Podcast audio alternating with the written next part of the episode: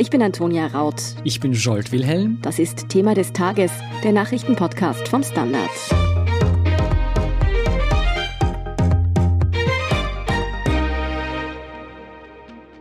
Der Aufschrei in Österreich war groß. Einige Bürgermeister und Lokalpolitiker sollen für sich und ihre Familien Impfdosen eingestrichen haben, die in Pflegeheimen übrig geblieben sind. Ob diese Impfdrängler schon bald die Justiz beschäftigen, wer wirklich ein Recht auf übrige Impfdosen hat und bis wann Österreich endlich genug Impfstoff für all jene Menschen hat, die sich impfen lassen wollen, erklärt Gabriele Schandl vom Standard.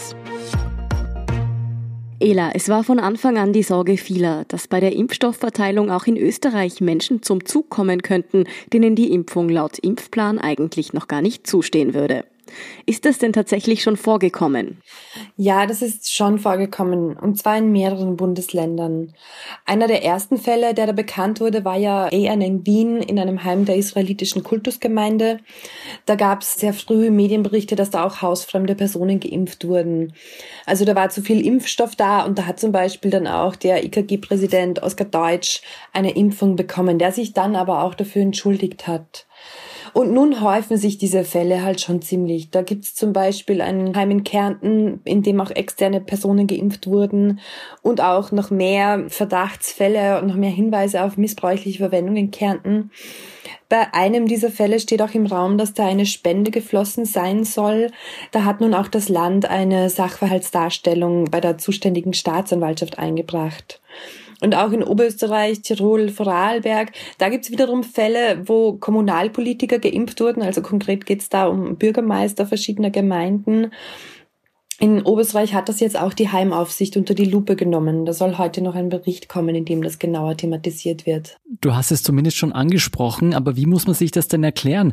Haben sich da tatsächlich Personen vorgedrängelt? Naja, es ist so, dass Heime manchmal einfach zu viel Impfstoff haben, so komisch das klingt.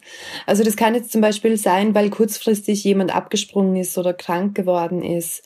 Im Jänner wurde dann ja auch klar, dass man aus einer dieser Fiolen vom Impfstoff von Pfizer doch sechs statt fünf Impfdosen rausbekommt. Also da musste man dann auch schnell reagieren. Es gibt da die klare Vorgabe des Bundes und das macht ja auch Sinn, dass man die Impfstoffe nicht wegwerfen soll. Mhm. Jetzt wäre das eigentlich so gedacht, dass man da so Notfalllisten Listen macht mit Personen, denen man den überschüssigen Impfstoff gibt. Das sollten aber eigentlich Leute sein, die auch irgendwie sonst was mit dem Heim, in dem da gerade geimpft wird, zu tun haben. Also zum Beispiel Friseure oder Friseurinnen, die da öfter hinkommen oder auch eine Angehörige der Bewohner und Bewohnerinnen. Dass da jetzt einfach jeder kommen kann und sagt, ich hätte gerne eine Impfdose, das ist so eigentlich nicht gedacht. Was ist dann nun mit den Personen, denen der Impfstoff noch nicht zugestanden wäre und die sich tatsächlich vorgedrängelt haben? Müssen die mit rechtlichen Konsequenzen rechnen? Das kommt drauf an. Also nach ersten rechtlichen Einschätzungen, die es da gibt, ist es so, wenn da tatsächlich Geld geflossen ist, dann kratzt das schon am Strafrecht. Also gerade wenn es sich um Heime einer Gebietskörperschaft handelt, zum Beispiel um Heime eines Landes, dann könnte da das Korruptionsstrafrecht ins Spiel kommen, sagen die Juristen. Da stehen sogar Haftstrafen im Raum. Das hängt aber von vielen vielem ab. Zum Beispiel auch davon, ob es da jetzt nur eine kleine Aufmerksamkeit, was weiß ich, eine Tafel Schokolade als Dankeschön gab mhm. oder ob da womöglich aktiv eine Spende eingefordert wurde. Und wie das jetzt ist, wenn kein Geld geflossen ist, das ist derweil noch ein bisschen unklar. Ich habe das jetzt auch gerade das Gesundheitsministerium gefragt und die sagen mir, dass dann eben die Impfbeauftragten der Heime verantwortlich gemacht werden müssen. Also jene Personen, die dafür die Abwicklung dieser Impfungen nominiert worden sind. Aufregung gab es hier nicht nur um Personen, die angeblich irgendwie Geld bezahlt haben sollen, sondern auch um Lokalpolitiker, die sich anscheinend vorgedrängelt hätten, als sie mitbekommen haben, dass hier eben Impfdosen übrig sind. Was weiß man denn bisher über diese Vorwürfe, Ela? Also die Fälle, die es da gibt, da haben die Bürgermeister in ihrer Ansicht schon gute Argumente dafür. Nämlich genau das, dass man eben Impfstoffe auf keinen Fall wegwerfen darf. Der muss ja auch relativ schnell verarbeitet werden, wenn das mal irgendwie alles angebrochen ist. Und die sagen dann, ja, man hätte da jetzt so schnell niemanden gefunden, jetzt habe ich mich halt hingestellt, so sinngemäß. Ob das jetzt tatsächlich juristische Konsequenzen hat, das lässt sich momentan noch nicht abschätzen. Wie gesagt, ein Fall liegt jetzt bei einer Staatsanwaltschaft, bei einem anderen ist die Heimaufsicht sich dran. Aus all diesen Fällen geht ja vor allem heraus, dass es einfach noch keine ganz klaren Richtlinien gab bisher. Hat man denn jetzt was aus diesen Ereignissen gelernt? Gibt es jetzt etwas klarere Pläne, was mit übrigen Impfdosen, die schnell verimpft werden müssen, geschehen soll? Also sowas wie Pläne gab es schon immer, die waren nur nicht besonders konkret. Also das Gesundheitsministerium spricht da von einer Vorgabe mit Empfehlungscharakter. Und die lautet, so steht das auch in so einem Manual für die Impfbeauftragten, dass ein Verwurf von Impfstoff eben zu vermeiden ist und gegebenenfalls eben auch durch die Impfung von Personen mit geringerer Priorität. Nun machen eben viele Heime auch auf Aufforderung der Länder sogenannte Impflisten, also so ein Register an Personen, die man irgendwie rasch abrufen kann, wenn Impfdosen übrig bleiben. Und wichtig ist in dem Zusammenhang halt, das muss sich dann auch nach der Prioritätenliste richten. Also da jetzt einfach den 40-jährigen Bürgermeister zu impfen, obwohl es total viele betagte Impfwillige gäbe, das geht eigentlich nicht. Jetzt hast du schon angesprochen, es gibt ja diese Prioritätenliste. Gibt es denn für besonders wichtige Menschen in Österreich, wie etwa den Bundespräsidenten oder den Bundeskanzler, ein Vorrecht auf den Impfstoff? Naja, wichtig ist irgendwie ein schwieriger Begriff. Prinzipiell gibt's verschiedene Prioritäten, genau.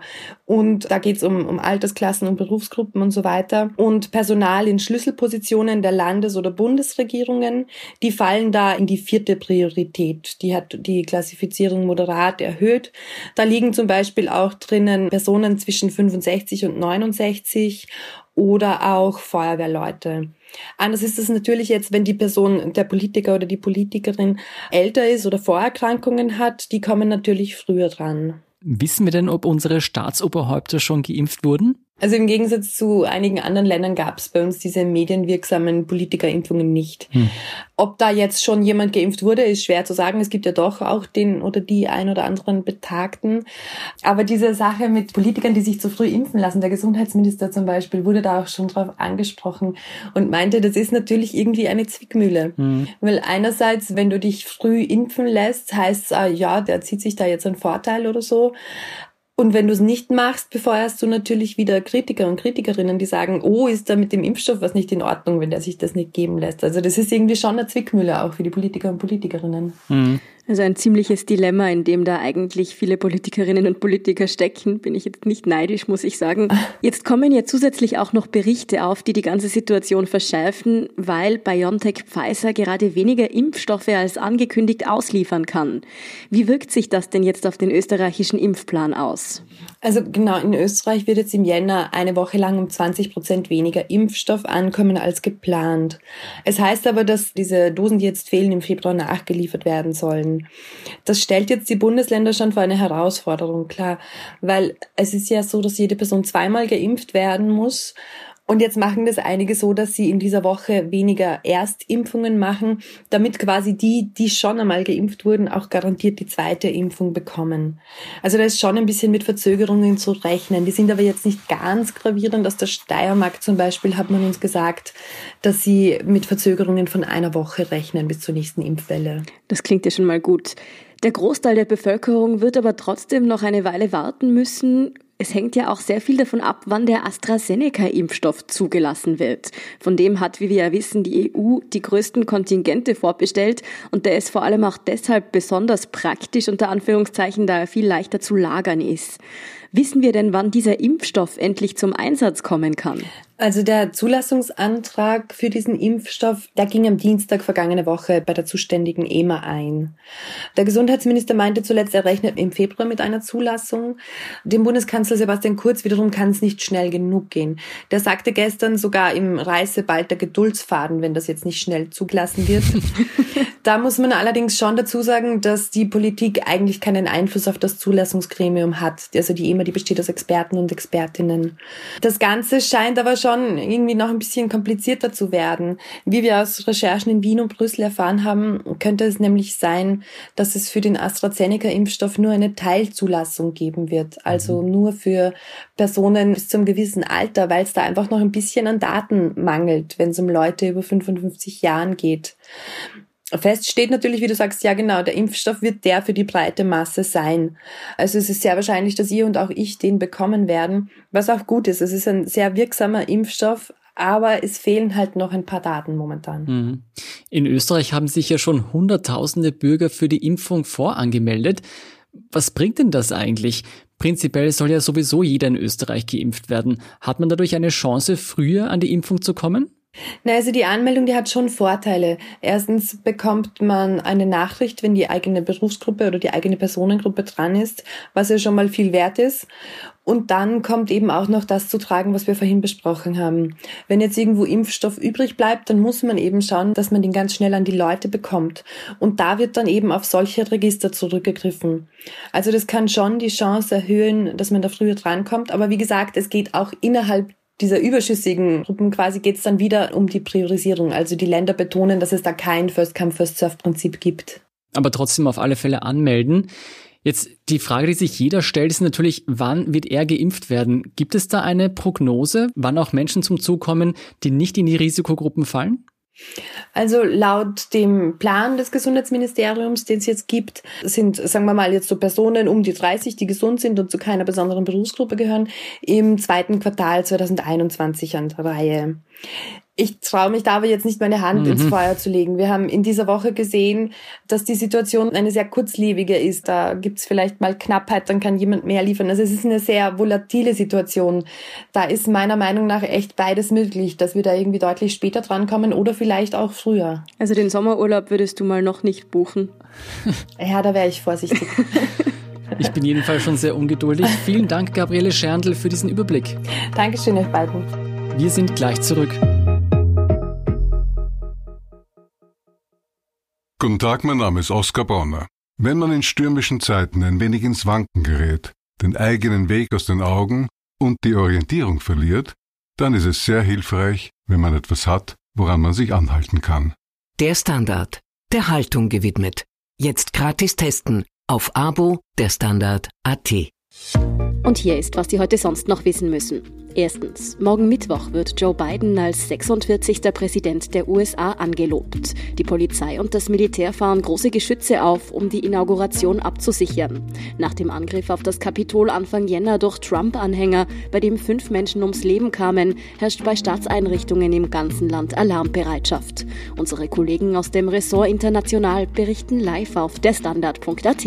Zweitens, in Frankreich hat ein neuer prominenter Vergewaltigungsskandal rund um um den Medienstar Olivier Duhamel unter Opfern eine Outingwelle ausgelöst, wie man sie bisher nur von der MeToo-Kampagne kannte. Tausende Betroffene outen sich seit Wochenbeginn über den Twitter-Hashtag MeTooIncest und berichten davon, wie sie von einem Familienmitglied missbraucht wurden. Laut der Psychiaterin Muriel Salmonat werde in Frankreich eines von zehn Kindern Opfer sexueller Gewalt durch Familienmitglieder. Und drittens, mit der Verlängerung des Lockdowns geht auch die Zahl jener Menschen nach oben, die sich in Kurzarbeit befinden. Aktuell sind rund 440.000 Personen betroffen. Am schwersten getroffen hat es die Tourismusbranche. Die Arbeitslosenzahl stagniert unterdessen bei rund 530.000 Menschen. Mehr dazu und die aktuellsten Informationen zum weiteren Weltgeschehen finden Sie wie immer auf der Standard.at.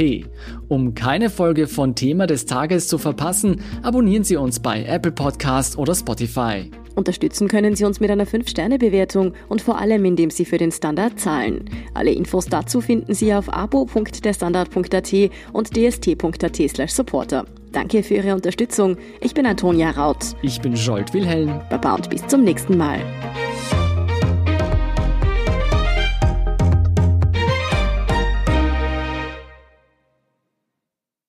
Guten Tag, mein Name ist Oskar Bonner. Wenn man in stürmischen Zeiten ein wenig ins Wanken gerät, den eigenen Weg aus den Augen und die Orientierung verliert, dann ist es sehr hilfreich, wenn man etwas hat, woran man sich anhalten kann. Der Standard, der Haltung gewidmet. Jetzt gratis testen auf Abo der Standard.at.